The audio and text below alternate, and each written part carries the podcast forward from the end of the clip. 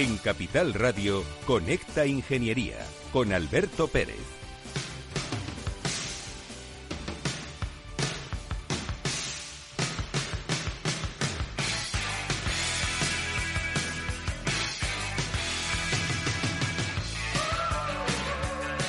Buenos días, España. Buenos días, ciudadanos. Llevamos dos meses de guerra. Le pedimos a, a Putin que se piense lo que está haciendo porque esto no puede seguir así. La situación está siendo bastante complicada a nivel de comercio, industria. Empiezan a aparecer eh, escasez en, temas relacionados con materiales, con equipos, con hardware. Y esto es un problema serio. El mundo tiene que seguir funcionando. Y desde aquí, Conecta Ingeniería, este programa que es el programa de ingeniería del Cogitín en Capital Radio, somos los reyes de la mañana de los miércoles. Conecta Ingeniería con Alberto Pérez. Según sondeos realizados por colegios profesionales, las licencias registran plazos de tramitación superiores a los 18 meses. Los encuestados afirman tener sentimientos de impotencia por los retrasos inaceptables y gravosos. En eCity, las licencias ya no son un problema. Gestionamos con celeridad tu licencia o declaración responsable de modo presencial o telemático. Te garantizamos trato personalizado, seguridad y solvencia. eCity es una entidad colaboradora urbanística del Ayuntamiento de Madrid con más de 10 años de experiencia. Solicita información, tu EQ de confianza, www.ecity.es. También puedes llamar al teléfono 914514499 o visitarnos. Estamos en la calle Jordán número 14 de Madrid. Acceso por el Colegio Oficial de Ingenieros Técnicos Industriales de Madrid. ¿Quieres ser empresa colaboradora del Cogitim? Gracias al convenio gratuito tendrás multitud de ventajas para tus empleados aunque no estén colegiados, tales como descuentos en formación presencial y online, acceso a Proempleo para que puedas encontrar el perfil que más se adecue a tus necesidades y aparición en nuestras publicaciones y web, entre otras. Hoy más que nunca, colaboremos juntos. Puedes llamarnos al 91 448 2400.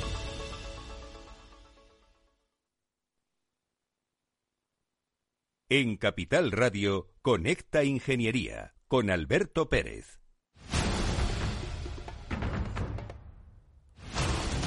Vamos allá con Rafa Cano, a ver si nos escucha. Buenos días, don Rafael. ¿Qué tal? Buenos días, Alberto. ¿Cómo estás? Pues bien, ya sabes, de miércoles, ya queda poquito para el fin de semana. Un poco triste, te veo, te veo esa sonrisita porque ayer eh, el Real Madrid eh, perdió por un solo gol frente al que os eliminó de, de- de la Champions hace un par de semanas, si no recuerdo mal, y te veo alegre. Pero bueno, ya te diré cuatro Bueno, cosas a nivel personal. y hay que jugar el partido de vuelta. Eso sí que sí. Muy bien. Querido amigo, dinos qué noticia nos traes hoy. Pues seguimos en vilo una semana más con los elevados costes energéticos que empiezan ya a trasladarse a los precios industriales.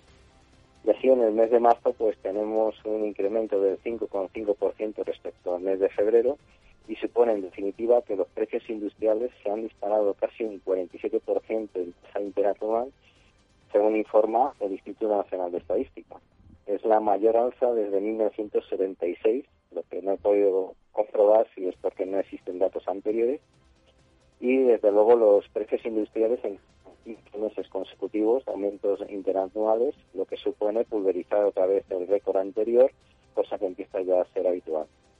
Estos incrementos de costes pues son debido fundamentalmente al encarecimiento de la electricidad, casi más de un 100%, del diésel, un 45%, y de la gasolina con un 34%. Si quitásemos de estadística el coste de la electricidad, pues el incremento de la tasa interanual sería de un 14%. Por regiones, tenemos a Murcia y Andalucía como las regiones que más suben, y la Comunidad Valenciana y La Rioja son las que menos aumento registran. Es verdad que ya el mercado de futuros está anticipando una reducción importante del precio del megavatio hora, por lo que esperamos que esta subida en precios industriales se modere a largo plazo. Estamos hablando de un par de años por lo menos, porque la incertidumbre actual con la guerra de Ucrania y los precios actuales de las materias primas pues siguen eh, elevando este precio de los precios industriales. Así que tenemos que ser más competitivos, ya que sabes que tenemos que mejorar la parte de la digitalización, el talento y nuestra capacidad de respuesta en ingeniería, desde luego. Y está claro que la transición ecológica que estamos viviendo pues nos está gastando un gran esfuerzo. Y eso es todo, amigos ingenieros. Pues querido amigo Rafa Cano, ingeniero, un experto en muchísimas cosas, Espero verte pronto, que tenemos una cita. A ver si es verdad que puedo darte un abrazo, querido amigo, que hace mucho tiempo que no te veo.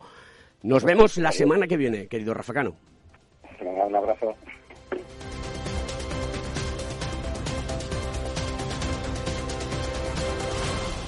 Escuchas Conecta Ingeniería con Alberto Pérez.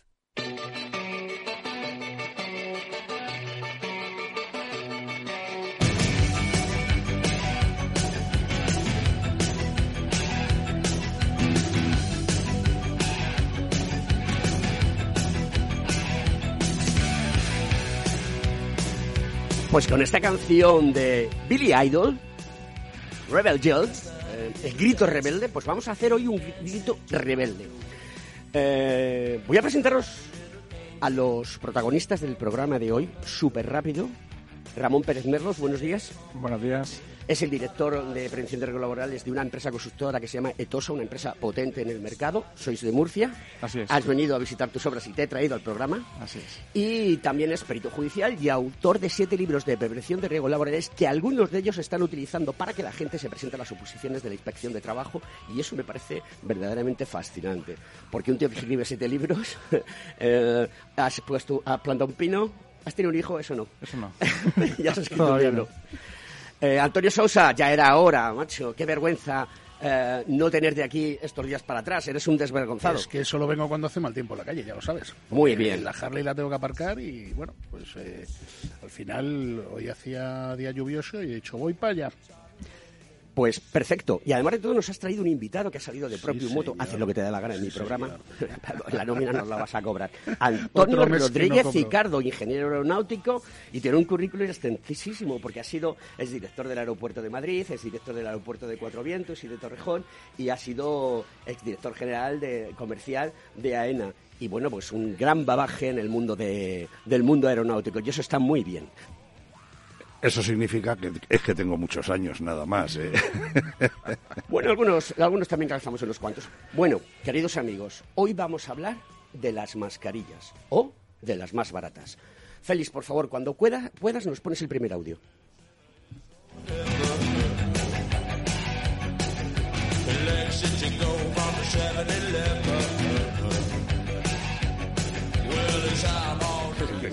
Que recoge todo lo que ha ido el Consejo de Ministros y que venimos contando. Pero os recuerdo que en cada centro de trabajo, y este es un centro de trabajo, la autoridad competente es el Servicio de Prevención de Riesgos Laborales. Y aquí hay un Servicio de Prevención de Riesgos Laborales que ya os he contado lo que dice. Eh, y dice que de momento la mascarilla hay que seguir llevando la puesta.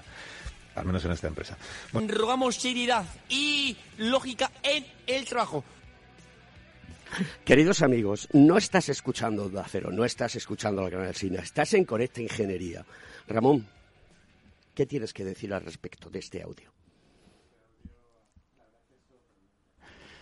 Eh, es sorprendente este, este audio. Eh, bueno, yo la verdad que respeto mucho al SINA y, ya, que, ya quisiera, ya quisiéramos los técnicos de prevención, los servicios de prevención ser la autoridad competente. esto es un tema que es una competencia de sanidad, se le ha trasladado un poco la responsabilidad a los servicios de prevención de las empresas, pero realmente no son la autoridad, ¿no? Al final tú tienes lo que te dice el, nuevo Real Decreto y el anterior de 2021 es que tú tienes que evaluar los riesgos y estimar si hace falta, si es necesario con mascarilla o no. Pero bueno, el criterio general es que la mascarilla no es necesaria y, por ejemplo, en Onda Cero, que decía Alsina que mm, ese programa que tuve la oportunidad de escucharlo, que se iba a mantener hasta principios de mayo por el tema de, la Semana Santa y un poco el, avance de la pandemia, al final es ese exceso de celo de que vivimos en un mundo en que siempre buscamos justificarnos y curarnos en salud por posibles responsabilidades, etcétera. Y realmente no tiene ningún sentido mantener la mascarilla actualmente en, en trabajos que no se tengan realmente un riesgo biológico relacionado con el Real Decreto 664 del riesgo biológico, que es, que es el tema sanitario, sociosanitario, etcétera. Pregunta del millón.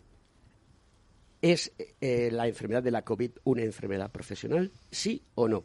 No, no.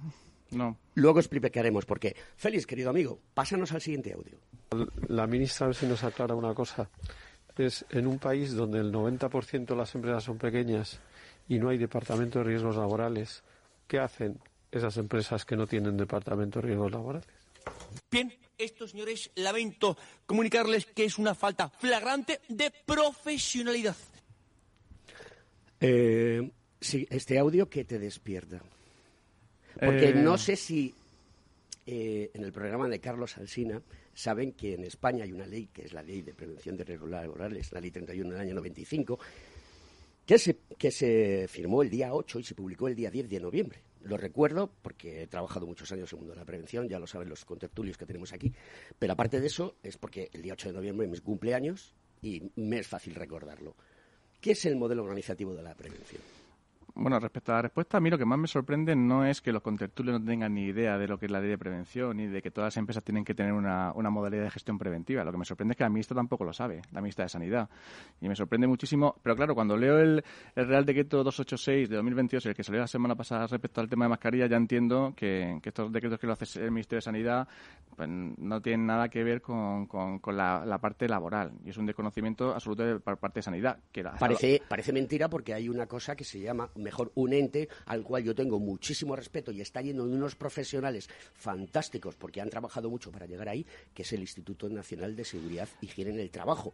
Y en, en los audios que vamos a ver, en ningún momento se hace referencia a él. Esa es la cuestión, pero no solamente el Instituto Nacional de Seguridad y Salud en el Trabajo, sino el, ministerio, el propio Ministerio de Trabajo. Es decir, yo entiendo que el Ministerio de Sanidad no sean especialistas en prevención, pero para eso tienen un Ministerio de Trabajo, entre ellos el organismo científico-técnico, que es el Instituto Nacional, que les tiene que asesorar, ¿no? Entonces, el problema es que, primero, eh, eh, empresas como Etosa, por ejemplo, la empresa donde yo trabajo, yo dirijo el servicio de prevención, somos una empresa de un volumen suficiente de trabajadores para tener la gestión preventiva mm, asumida de forma interna, pero todas las empresas tienen obligación de gestionar la prevención. Las empresas más pequeñas lo que suelen hacer es externalizarlo en lo que se conoce como servicios de prevención ajenos, pero todos tienen que tenerlo. Entonces, a esa pregunta que hacen a la ministra, el desconocimiento, de, insisto, de los periodistas es, tremendo, pero en- es que encima la ministra dice, no, no, en caso de duda no mascarilla, no, no, en caso de duda no. Usted tiene que decir que, cualquier empresa tiene que estar, que tiene que tener una modalidad de gestión preventiva, tiene que estar las empresas pequeñas con un servicio de prevención ajeno que le tendrá que decir si en su centro de trabajo es obligatoria la mascarilla o no. La verdad es que sí, mm, me acuerdo que me lo comentaste cuando salió y, lo, y tuve la oportunidad de oírlo y es escandaloso ese, ese programa.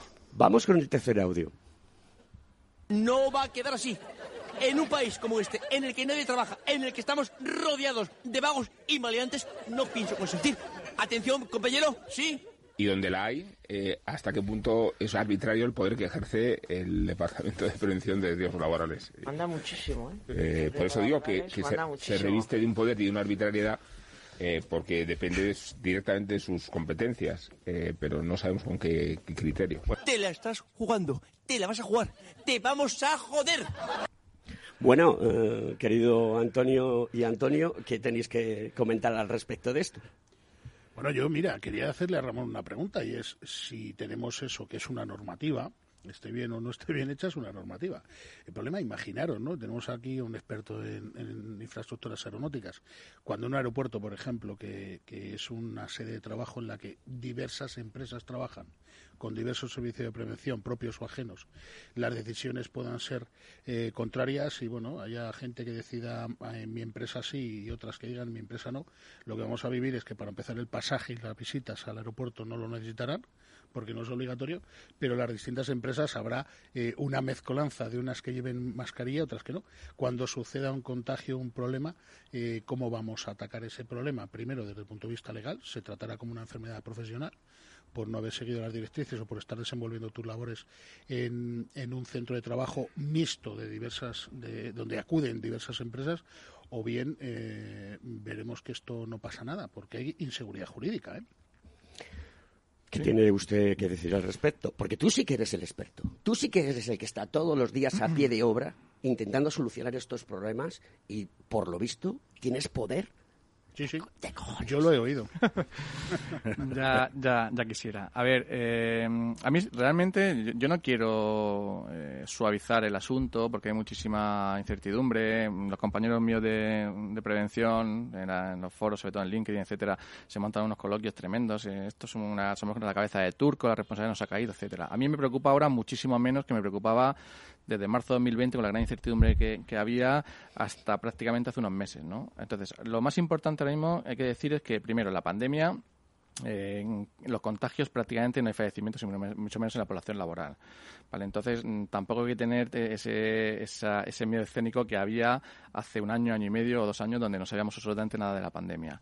Luego, lo que tú preguntas, Antonio, el, tema es que habrá que demostrar que el, que el contagio, que es lo que llevamos discutiendo hace dos años, que ese contagio se ha producido de forma laboral. Porque lo que se ha demostrado en estos dos años, y, lo he sufrido y lo hemos sufrido muchísimo, es que los contagios se producen sobre todo en tu vida personal. Y, por ejemplo, en mi caso, que, que somos una empresa constructora, no, en, obra no teníamos contagio, porque teníamos los centros muy ventilados, ¿no? En una obra siempre está todo abierto, etcétera. Realmente los contagios los teníamos en, el transporte hacia la obra. Nosotros tenemos gente desplazada, pisos compartidos, etcétera. Ahí es donde se producen los contagios. Y la gran mayoría de contagios se producen en tu vida personal. Entonces, responsabilidades primero, es muy difícil que alguien se contagie y mucho menos eh, que, fallezca, ¿no? Y, de hecho lo que estamos haciendo ahora mismo, y lo ha dicho Sanidad, en, mi empresa sin ir más lejos y en todas está trabajando gente con COVID y está trabajando, porque si, si, si eres asintomático y no tienes fiebre, lo que dice Sanidad es que tienes que trabajar y no, te da la baja. Tomamos medidas, que es un poco lo que dice el Real Decreto, eh, los aislamos, lo metemos en, en, en, despachos en donde puedan estar con su mascarilla, con ventilación y sobre todo en contacto con el resto de compañeros y se tienen que tomar medidas, porque el tema de la mascarilla, no olvidemos que lo que dice el Real Decreto, ya lo decía en 2021, es que lo primero que tomar medidas eh, técnicas, mm, separación de un metro y medio, pantallas, etcétera. Y luego entramos en el EPI, que es lo último, la última barrera, ¿no? claro, es que hay, que, hay, que, saber, mm, mejor dicho, hay que conocer lo que dice la Ley de Prevención de Riesgos Laborales. La protección colectiva prima por encima de la individual. Claro, y podríamos entrar a discutir si una mascarilla de protección de COVID es un, es un EPI o no, pero eso yo eso creo que ya, para, eso, es para, para otro día. Pero para nota. En definitiva, hay que estar tranquilo. Yo creo que, como he dicho, tanto en el sector sanitario como sociosanitario o en sitios donde hay muy poca ventilación, que, insisto, la ventilación ya está regulada en el Real Decreto 486 de lugares de trabajo de 1997, que te dice que tienes que tener una, una ventilación de 30 metros cúbicos de aire limpio por, por hora en trabajos sedentarios y 50 metros cúbicos. Es decir, que la ventilación ya está regulada desde hace más de casi 25 años. Por lo tanto, lo que hay que hacer ahora mismo es, continuar con la actividad normal. Evidentemente, si tenemos personal contagiado, tomar medidas eh, para que no se mezclen con el resto de trabajadores, pero si no se le da la baja por parte de, de, sanidad, que no se está haciendo, pues simplemente continuar con cierta normalidad y no ese miedo escénico que existe, en mi opinión. Vamos a hablar de ventilación luego. Querido Antonio Rodríguez. Sí, eh, yo te haría también otra pregunta. Es decir, eh, yo como pasajero, yo llego ahora a un aeropuerto, mm, no necesito llevar mascarilla, pero luego dependo de que si en el filtro de seguridad, evidentemente es imposible mantener la distancia de seguridad de metro y medio. Después me subo al avión y hay compañías que ya han dicho que no va a ser necesario el uso de mascarillas, pero hay otras que sí. Yo, perdón, Antonio, en, los aviones es obligatoria la mascarilla. O sea, el Real Decreto, el Real Decreto dice... No Norwegian ya ha dicho que no. Pues, ¿Quién? Norwegian. Pero porque, claro, porque viaja fuera de España, ¿no? Pero yo entiendo que una compañía española con vuelos españoles tiene que seguir, seguir la normativa española. Y la normativa española lo que dice este Real Decreto que salió la semana pasada es que es no, no es obligatorio el uso de mascarilla, excepto que los superpoderosos técnicos de prevención, digamos que sí. Sí, sí.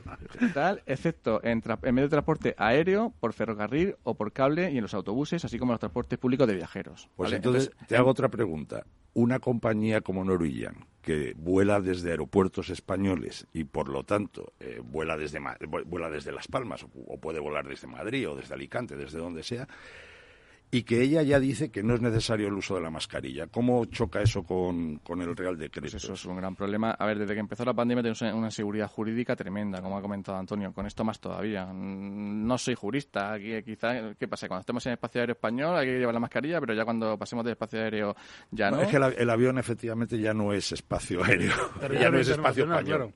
Claro. Félix, no sé si nos da eh, paso a escuchar el siguiente audio. En esta compañía, el Departamento de Prevención de Riesgos Laborales ayer nos comunicó a todos que hasta el primero de mayo permanece la obligación de llevar mascarilla para los empleados de esta de esta casa. Eh, la ministra Carolina Darias no es empleada de esta casa, eh, viene como invitada a este programa. Por eso mm, entendemos que no tiene, no sé si estamos en lo cierto no, ministra, usted me dirá, entendemos que no tiene usted obligación de, de ajustarse o de cumplir normas que afectan a los trabajadores y no a los invitados. Intentaré ser yo de la primera, por no decir como una ciudadana más, de cumplir con lo que nos hemos dado entre todos, pero la norma general es que no son obligatorias, salvo que haya una evaluación de los riesgos del puesto de trabajo y en consonancia, como siempre ha sucedido, porque no es de ahora, si ustedes van, por ejemplo, a la ley 2 barra 21, que ya es una ley, digamos, que tiene su recorrido, eh, el artículo 7, cuando habla de centros de trabajo, habla de prevención, de los servicios de prevención, porque además tenemos normativa aplicable sobre eh, los riesgos laborales. Es más, algo que no es muy conocido, pero no por ello ha sucedido, llevamos ya, con la de ayer, que se publicará en breve, 20 actualizaciones de guías de la Comisión de Salud Pública del Consejo Interterritorial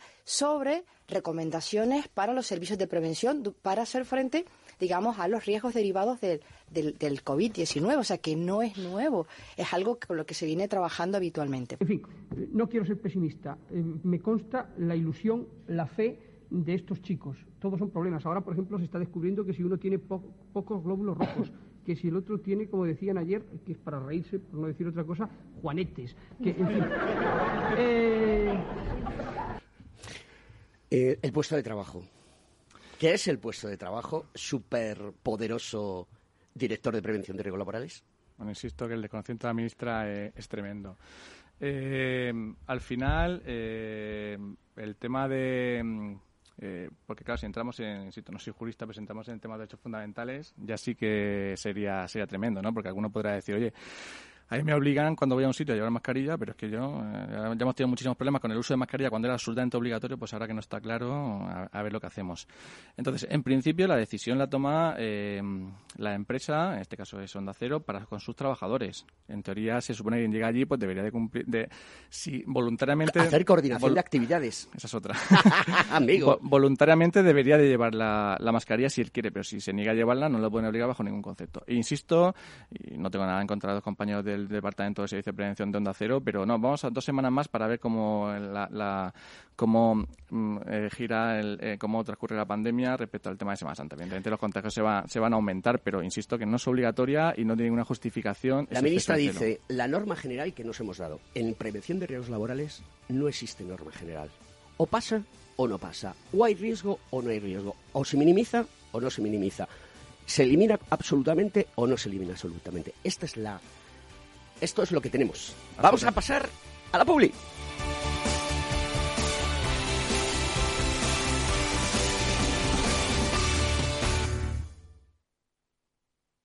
Más es obtener siempre la mayor rentabilidad posible para nuestros clientes. Mucho más es combinar esa mayor rentabilidad con un retorno social para mejorar la vida de las personas. En Renta 4 Banco queremos ofrecerte mucho más. Por eso evolucionamos, para que no tengas que elegir. Más rentable más sostenible. Renta 4 Banco. ¿Quieres más?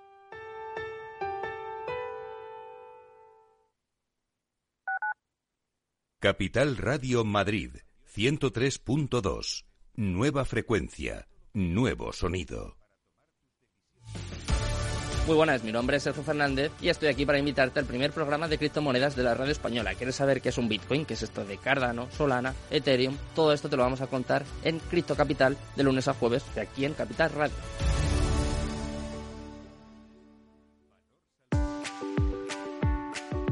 Este año está siendo más seco de lo habitual. Las últimas lluvias han ayudado a almacenar agua en los embalses madrileños, pero no debemos confiarnos.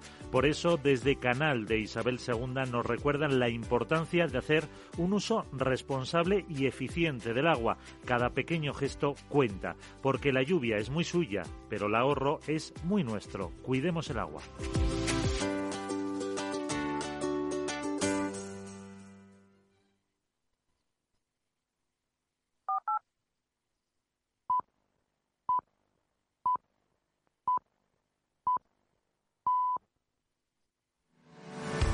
¿Estás colegiado en el Cogitim? ¿Piensas que por no visar no necesitas la colegiación? El colegio es tu mejor aliado. Siempre estará en tu desarrollo profesional, ofreciéndote servicios como asesoramiento técnico, legal, laboral y fiscal, además de numerosas herramientas competitivas como formación presencial y online, acreditación de PC Ingenieros, software técnico, networking y otras muchas. Porque creemos que trabajando juntos podemos construir una sociedad mejor. Colégiate. Más información en www.cogitim.es.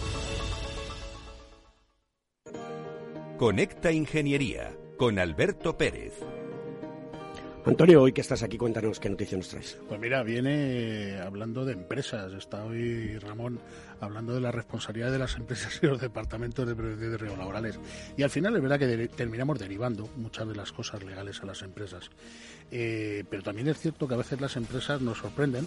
Fíjate, estamos viendo un estudio que se ha hecho recientemente sobre eh, tema de inversión con respecto al año fiscal anterior, al trimestre pasado y, hablamos sobre empresas que gestionan las inversiones en investigación y desarrollo y parece que siempre van a ser empresas de carácter social o, públicas las que van a hacer esas mayores inversiones, pero no, no curiosamente en el, en el ámbito de, empresas e inversiones en I+D eh, nos damos cuenta que las, las cinco o seis mayores empresas del mundo son Amazon, Alphabet, eh, Huawei, Microsoft, Apple, Samsung o Meta, antiguo Facebook las que están haciendo inversiones hasta de 43.000 millones de euros. Cuidado, ¿eh?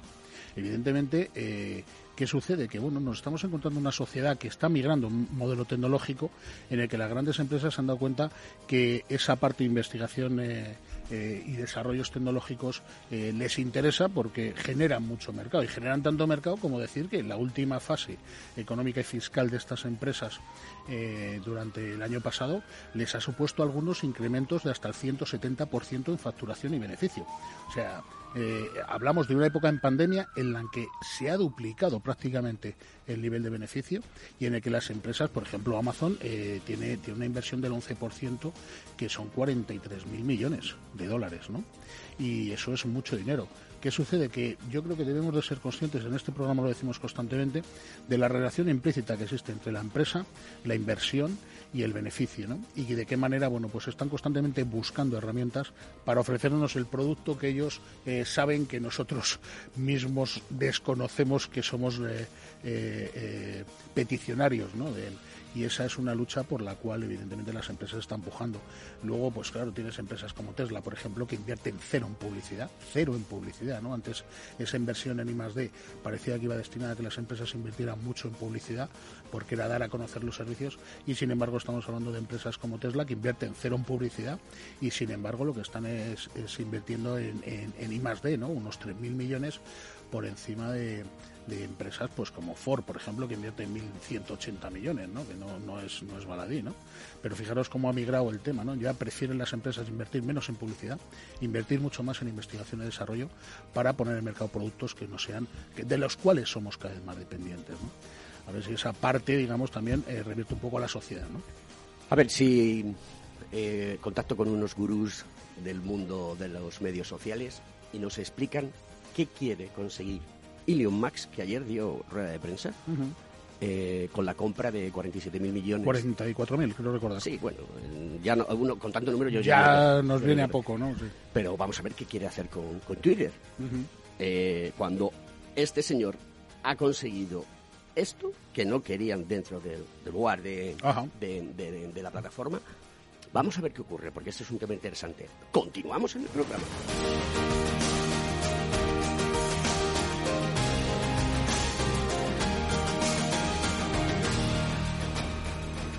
Estás escuchando Conecta Ingeniería.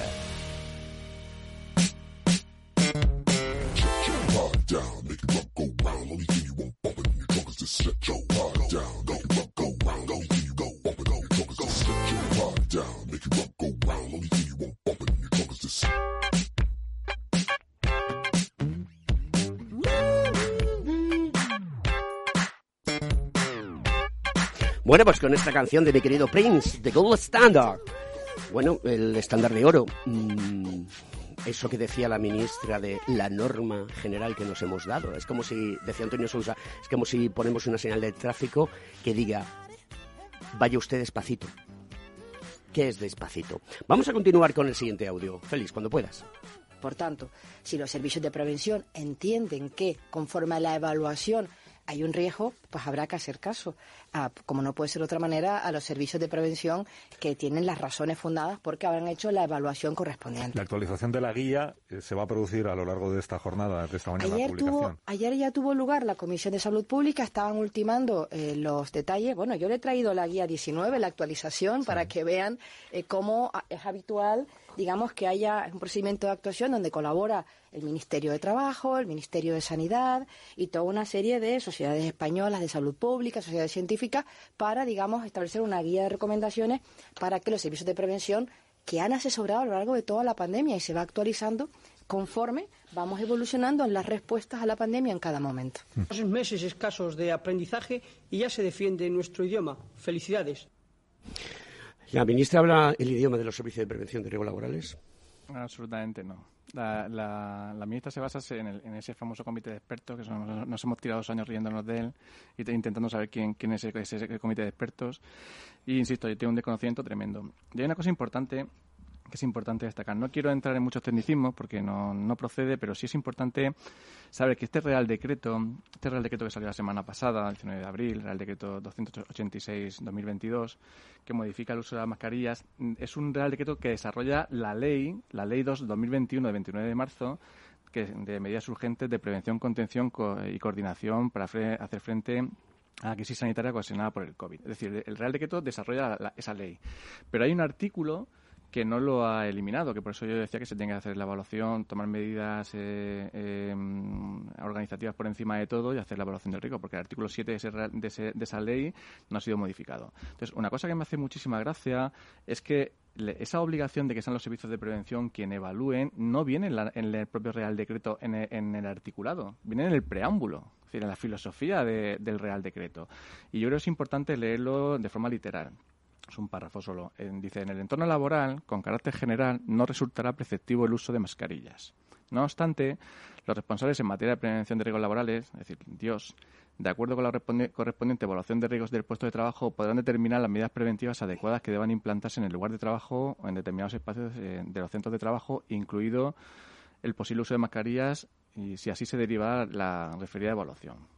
Y, otra, cosa importante respecto a esto es que es el empresario realmente el que tiene que determinar si se, si se utilizan mascarillas en su centro de trabajo, en su empresa o no. Lo que pasa que a través de los servicios de prevención.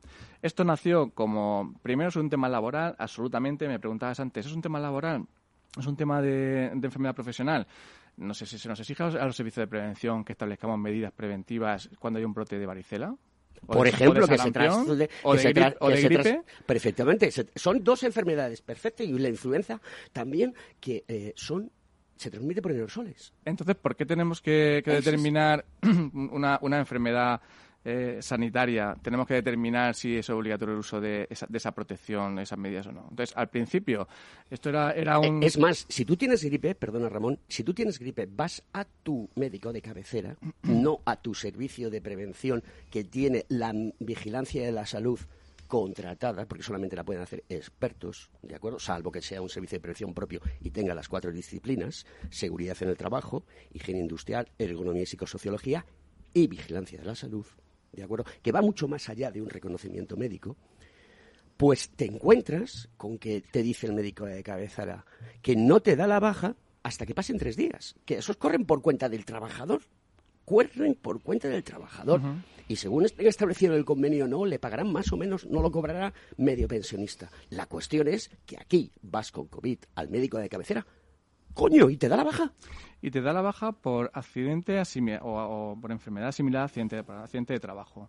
Precisamente para eso, para que el trabajador cobre desde el primer día. Entonces, ese es el problema. Te lo sigue dando el médico de cabecera, te lo sigue dando el, médico de, sanidad, de la sanidad pública, pero te la da como accidente de trabajo, ¿no? Pues el problema de esto es que cuando esto empezó, había un desconocimiento absoluto, se empezaron a poner medios y en un momento dado alguien decidió, bueno, pues eh, el, sistema sanitario está colapsado, vamos a, tirar de, de sobre todo de los departamentos o de de la parte del Departamento de Vigilancia de la Salud, de Medicina del Trabajo, de los servicios de prevención. Y a partir de ahí, lo que se ha hecho ha sido, bueno, pues ya eh, eh, implicamos a todos los servicios de prevención, evaluamos, eh, al principio se hablaba siempre, ese, ese, famoso procedimiento de servicios de prevención, 20 ediciones, hemos soñado muchos con, con, con, cada edición y cada actualización. Al principio se hablaba de evaluación del riesgo de exposición, que es una evaluación de riesgo de exposición a COVID exclusivamente, y ahora este Real Decreto, insisto, el gran desconocimiento, se habla de evaluación de, del puesto de trabajo que va por la normativa laboral, por el artículo 16 de la Ley de Prevención. Es decir, es un sinsentido absoluto y al final de buscarnos como colaboradores y por arrimar todos el hombro, al final pues nos han metido una responsabilidad mm, a todas luces injusta. Los safety superpower. Yo, eh, de esto subyace una cosa y es que es verdad, gracias a Dios, que, que el COVID es algo que ya estamos viendo como muy leve o aún hay casos eh, y las cifras eh, todavía asustan, pero no es lo que veíamos cuando empezó la pandemia, ni mucho menos los meses en los que estábamos encerrados. El problema que yo planteo, o el, problema que yo veo es si nosotros tenemos bajas por enfermedad laboral o por accidente laboral y esas bajas producían muertes, eh, recordemos que en España han muerto miles de personas al día. Mm. Eh, ¿Cuál es la responsabilidad entonces de esas muertes ocasionadas por un supuesto accidente laboral o por una enfermedad profesional? No contestes ahora, porque quiero aclarar una, gente, una cosa para que la gente lo sepa. Luego contestas a Antonio Sousa. El resfriado común, la influenza, eh, la varicela, las paperas, el sarampión, la tos cerina, también conocida como pertusis, la tuberculosis, la difteria, con F, son enfermedades que se transmiten por aerosoles. Así de claro y de sencillo. Vamos a seguir porque no quiero que se me pase el tiempo de los audios y contestas a la pregunta de Antonio. ¿Vale, Ramón? ¿Me permites ese pequeño eh, corte? Ponos el siguiente audio. Creo que es el quinto, ¿no, Félix? El sexto, venga. Le voy a leer el argumento que se ha dado en la compañía que yo conozco, que es esta. Eh, para mantener la mascarilla hasta el próximo primero de enero, dice el, comunicado, dentro de las instalaciones de A3 Media, se mantendrá el uso de la mascarilla obligatorio para conocer cómo evolucionan los casos tras la Semana Santa. A partir de ese primero de mayo, y si la evolución de la pandemia sigue siendo positiva, la mascarilla dejará de ser obligatoria dentro del centro de trabajo. Esta es la Lo que digo es que, la evaluación es al puesto, no de la situación epidemiológica. Pero cada servicio de prevención hará lo que esté, estime ah, oportuno. pero esto me parece muy me parece relevante, ministra. Pero bueno, que no voy a discutir yo en absoluto, entiéndame, con lo que es un servicio de prevención. Cuanto más popular eres, cuanta mayor audiencia tienes, cuanto mayor éxito alcanzas, eh, tienes que tener más responsabilidad. Contestamos a la pregunta de Antonio. Ramón, por favor. Sí, bueno, no va a responder a la señora ministra con todo respeto porque no tiene ni idea. y, justo lo que ha dicho se va a colación con lo que ha comentado Antonio. Al final, los, de, los servicios de prevención de las empresas, por ese exceso de celo, por esa posible responsabilidad penal que pueda tener un fallecimiento por COVID en tu centro de trabajo, si se demuestra que, el contagio se ha producido en el centro de trabajo, que es dificilísimo, insisto. Yo sé que tenemos una gran inseguridad jurídica, pero no. Yo es que soy muy optimista y, y, creo que el exceso de celo muchas veces es malo, ¿no? A pesar de que vivimos en un mundo de muchas responsabilidades en materia de prevención. Yo soy perito judicial, todos los días en los juzgados por temas de accidentes de trabajo, enfermedades profesionales y, es cierto que, esto se ha judicializado y la responsabilidad es tremenda y, eso provoca que, que, como he comentado antes, que se dice prevención de onda cero, diga, vamos a esperar dos semanas a ver lo que pasa. Vale, está en su perfecto derecho, es decir, es absolutamente respetable, pero yo insisto en que, excepto en estas excepciones que se dice en el Real Decreto, y a, no ser que sean situaciones concretas en las que se evalúe y se, y se estime que no hay eh, posibilidad de contagio, o de, o de incluso que, aunque exista la posibilidad, hay una cosa clarísima. La posibilidad, al final, la, la estimación de riesgo se hace en base a dos parámetros a la probabilidad de contagio y a las consecuencias del contagio. El Real Decreto en el preámbulo famoso sí que lo dice muy bien. Más del 90% de la población está vacunada, eh, el caso de contagio es muy difícil, si no es un, personal eh, de, riesgo, que al principio se hablaba de casi cualquiera, ¿no? y ahora solamente si tienes un, prácticamente un cáncer terminal y tal, es muy difícil que, tengas, que puedas pasar una mala enfermedad pero que fallezcas, ¿no? Entonces, al final, mm, mm, yo entiendo la preocupación de todos los servicios de prevención por, por, curarse en salud, pero yo creo que al final lo que tenemos que hacer es, ¿nos obligan a evaluar? Sí, no se debería de, no deben obligar, por lo que hemos comentado, porque entonces también tenemos que evaluar con, con cualquier brote de enfermedad, pero ya que nos obligan a, evaluar, evaluemos, pero en la situación actual, con, con una probabilidad muy baja de contagio y con unas consecuencias también bajas, es un riesgo trivial, por lo tanto, mm, demos por bueno el no uso de las mascarillas. Insisto, yo no sé si es políticamente correcto dejar este mensaje, pero creo que el exceso de celo en, en, muchos de mis compañeros no está justificado bajo ningún concepto. Tenemos que normalizar esto. Sanidad lo ha normalizado, es una enfermedad. Tal. Lo que pasa es que nos ha metido una, parte laboral, pero lo ha normalizado. Eh, asumamos el tema, quitémonos las mascarillas y hagamos vida normal, salvo en excepciones y, por supuesto, en donde el, Real, propio Real Decreto sí lo obliga, medios de transporte y, actividad sanitaria y sociosanitaria. Yo completo que es que al final eh, venimos de una época de, eh, indefinición y, un poco del absurdo, ¿no? Eh, caminábamos por la calle, ahora hablo, digamos, de la gente de calle, no del, no del trabajador, que también lo voy a ligar. Dices, primero andábamos por la calle sin mascarilla, al entrar en un restaurante nos la poníamos para pasar en la puerta, se ve que en la puerta es donde se acumulaba todo lo malo, y una vez que estábamos dentro del restaurante nos la volvemos a quitar. Eh, entonces, como gente de calle, bueno, pues el uso de mascarilla ya nos parecía un poco raro, ¿no? Yo respeto todas las opiniones. Esta es la mía, que es evidentemente la peor de todas porque no tengo ni idea, ¿no? Pero yo lo que veía, yo voy sin mascarilla, me la pongo, entro en una terraza de un restaurante en el que voy a cenar o a comer y cuando ya estoy dentro me quito la mascarilla. Y resulta que los camareros, que ya sí son personal de una empresa y ya están sujetos a una normativa, tienen que llevar la mascarilla todo el rato, ¿no? Aparentemente la mascarilla es un escudo hecho por dioses eh, y que eh, no le afecta que esté en un entorno en el que el resto de la gente estamos sin mascarilla, ¿no? Eh, entonces, bueno, es verdad que el uso de la mascarilla es algo que, es complejo, porque yo imagino que ese gabinete de expertos eh, asesores serán los que tengan que estar evaluando cuáles han sido las ventajas y los inconvenientes de llevarlos. Ya veremos a ver si esto no deriva en enfermedades respiratorias o en procesos de, falta de oxigenación, ¿no? Sobre todo en los críos, pero desde luego es una situación en la que venimos bastante, bastante inconcreta, ¿no? Es algo que, a mí me ha vuelto un poco loco, la verdad.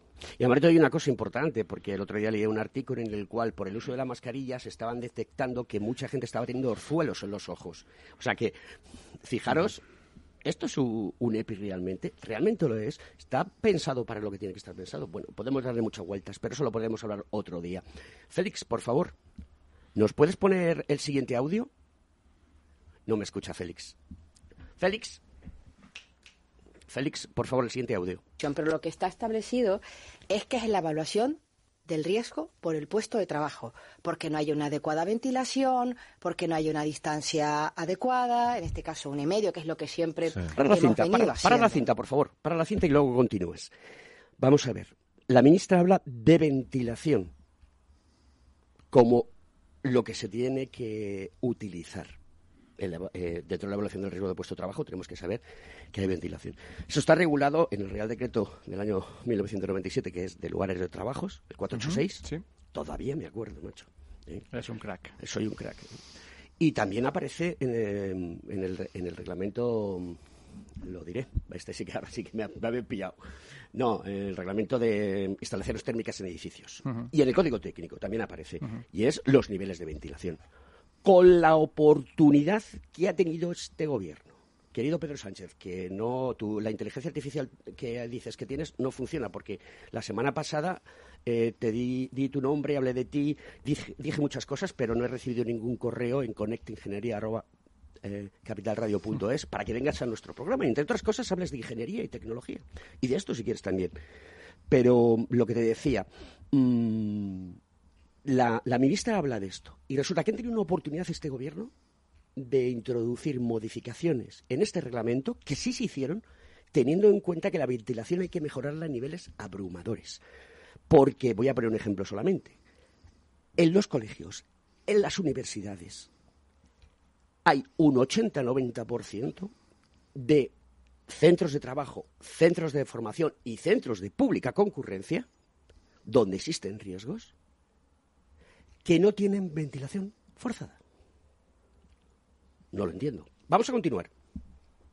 Pero lo que está establecido es que es la evaluación del riesgo por el puesto de trabajo, porque no hay una adecuada ventilación, porque no hay una distancia adecuada, en este caso un y medio, que es lo que siempre hemos venido haciendo, ¿no? Eh, yo entiendo que siempre que hay un cambio se producen ciertas incertidumbres respecto al mismo. Nosotros hemos querido ser lo más claro posible. Y, hay cosas que me impresionan. Eh, se me está, ha pasado tiempo y se me pone todavía la, carne gallina. Mm, no sé, Antonio Rodríguez, si se te pone la carne de gallina. Mm, ¿Cuál es tu opinión?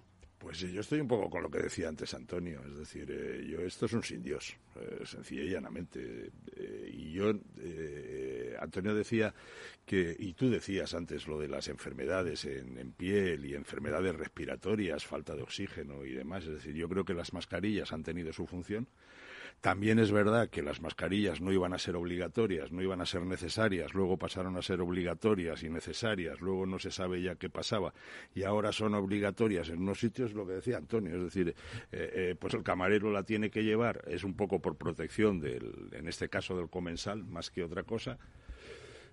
Y luego lo que estoy oyendo, pues me aterra. Y en el tema del transporte, pues más todavía, porque no se sabe nada. Y respondiendo a los cuestionarios previos interesantísimos, súper interesantísimos, hablar de la filosofía, intenté hacer, hacer, hacer ayer hacer muy, mucha pedagogía. Es decir, la filosofía del Real Decreto es que las mascarillas con carácter general dejan de ser obligatorias y establecemos las excepciones a lo que sigue siendo obligatorio por, una, por un vector que es básico en toda la pandemia, especialmente en la etapa que ahora estamos, y es por el factor de vulnerabilidad. Es decir, ahora mismo la protección está, digamos, focalizada especialmente a aquellas personas o aquellos ambientes que hay un factor de vulnerabilidad.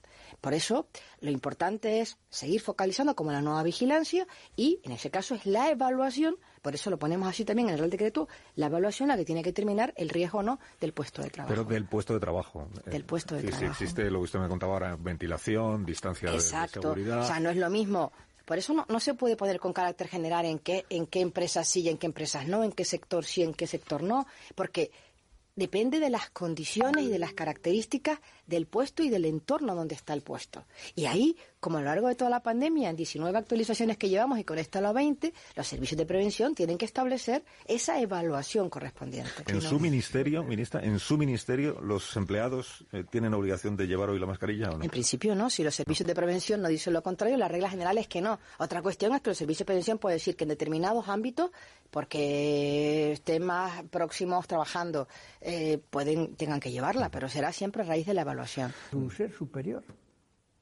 Jodo. Paquete. Te has robado la frase porque esa. Jodo, paquete. Un ser superior. Servicio de prevención. Pues claro que es un ser superior. El servicio de prevención de riesgos laborales es un ser superior. Tú decías, Dios. Bueno, si nos ha servido para tener un poco más de protagonismo, aunque sea mediante este marrón, pues porque es verdad que, que muchas ¿Cuánto empresas... nos queda? Perdón, sigue, estaba comentando. Es cierto que, que, muchas empresas pues pues no tienen necesidad de protagonismo y, y, se les respeta demasiado y bueno, yo siempre me quedo con la parte positiva.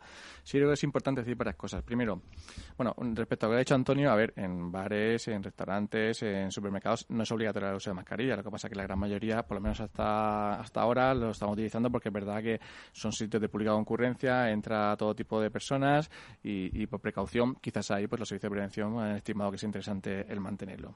Félix, ponos el último audio. Casimiro planteó antes una pregunta, si quieres Sí, se la sí. repites en, en formato breve a la. a Repito la, pregunta, empresas. que es en un país como este donde la mayoría, la inmensa mayoría de las empresas son pequeñas y no tienen ese departamento de riesgos laborales, ¿cuál es el criterio? Independiente y plural. Y el propagandista es otra historia. Hoy estamos preñados de propagandistas.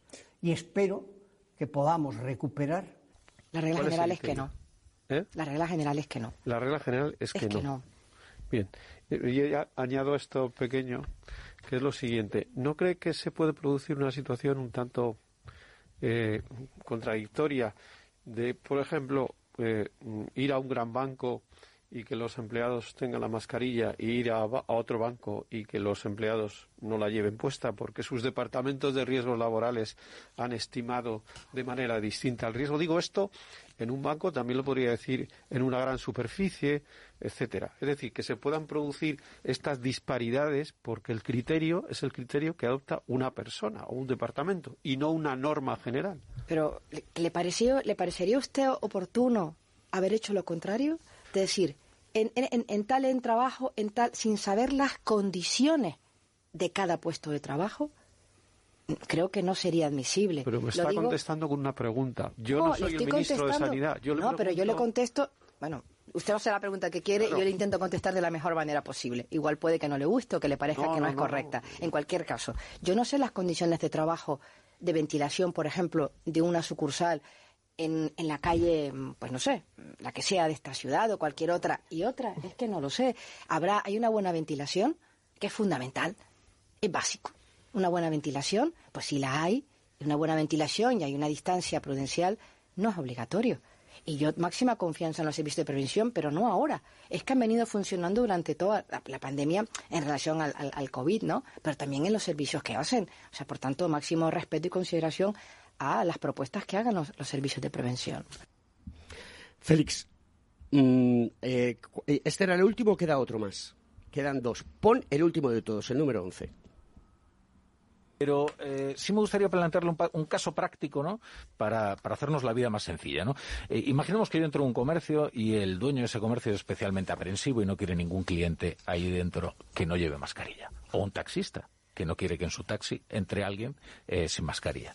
¿Puede decir el taxista, oiga, bájese de mi taxi porque mm, tiene que llevar? No es obligatorio. Por tanto... No tiene derecho. No, no es obligatorio llevarla. O sea, lo, lo supuesto, usted se sube a una guagua, por ejemplo, mm. y es obligatorio llevarla.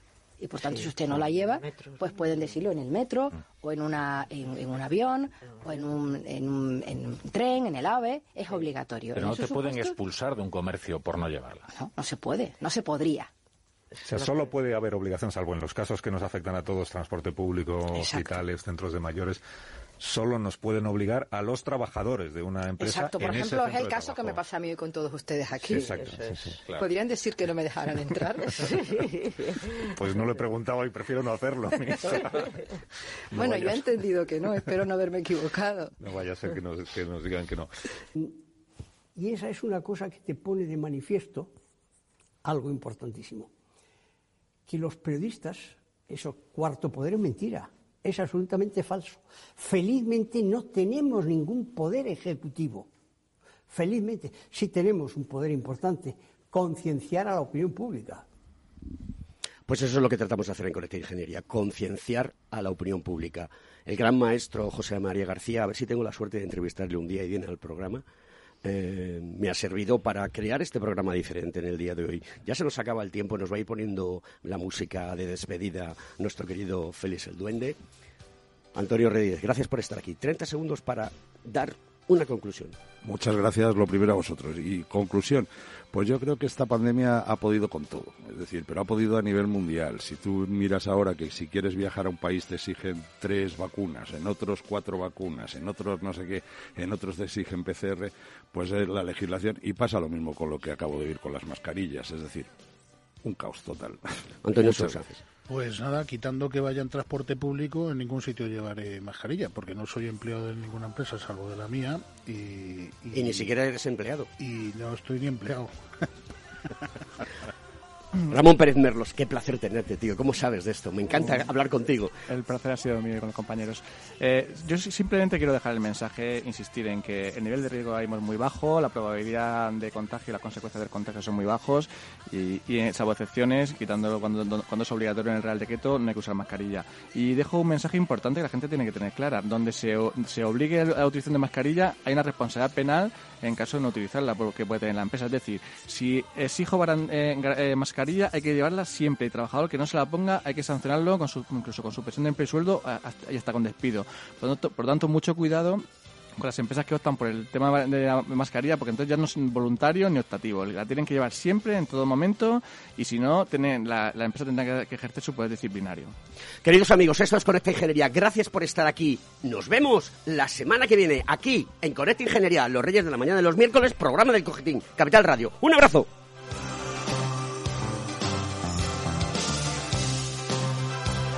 Conecta Ingeniería, con Alberto Pérez.